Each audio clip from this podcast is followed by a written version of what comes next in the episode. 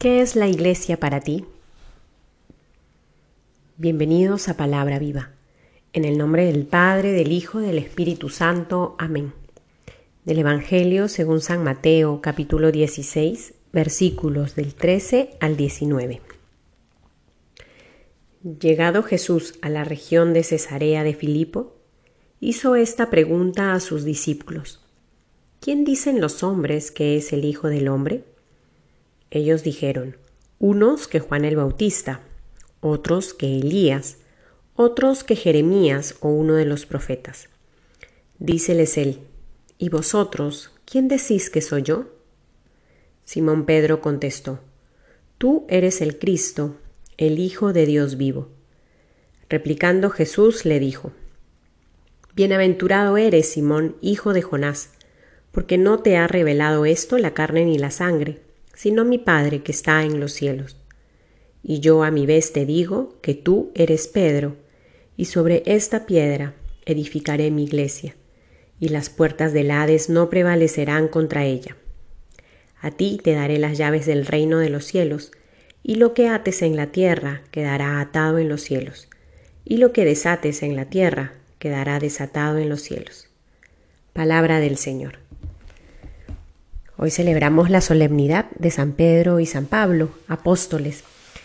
Y creo que es una ocasión hermosísima, no solo para pedir la intercesión de estos santos apóstoles, para que nos ayuden a, estar siempre cerca del Señor, incluso al abrazar su misericordia a pesar de nuestras fragilidades, de nuestros pecados, porque creo que si, si en algo coinciden Pedro y Pablo, aparte de haber alcanzado la santidad por la gracia de Dios, es también en esas evidentes debilidades que mostraron a lo largo de su vida, concretamente cuando estuvieron con el Señor.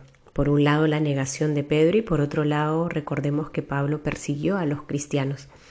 Sin embargo, ambos santos, ambos han sido estas columnas y son estas columnas que sostienen esta barca, la barca de la iglesia. Y creo que es importante acercarnos a ellos, acercarnos a sus vidas para que con sus testimonios podamos también ilusionarnos con nuestra propia santidad y para reconocer aquello que Dios quiere y espera de nosotros. Sin embargo, creo que a, a, propósito de eso podemos también aprovechar este día para, para rezar por nuestra iglesia. En primer lugar por el Santo Padre, por su salud, para que sea Él quien guíe esta barca y sea Él quien nos acerque y nos permita, nos ayude a fijar nuestros ojos en el Señor Jesús. Y también es una ocasión para, como decía, rezar por nuestra iglesia, de la cual somos partes todos. Y algo que me parece muy hermoso en estos versículos que hemos escuchado es cómo, después de esta profesión de fe que hace Pedro en relación a Cristo, tú eres el Cristo, el Hijo de Dios vivo, Jesús va a ser una especie de profesión de fe en cuanto a la Iglesia. Y es que nombrará en este momento al primer Papa. Tú eres Pedro y sobre esta piedra edificaré mi Iglesia. Pienso en la relación que hay en estas dos profesiones. Y es que para entender qué entiendes tú por la Iglesia o qué es la Iglesia para ti y para tu vida, qué importante es comprender y ahondar quién es Cristo para ti.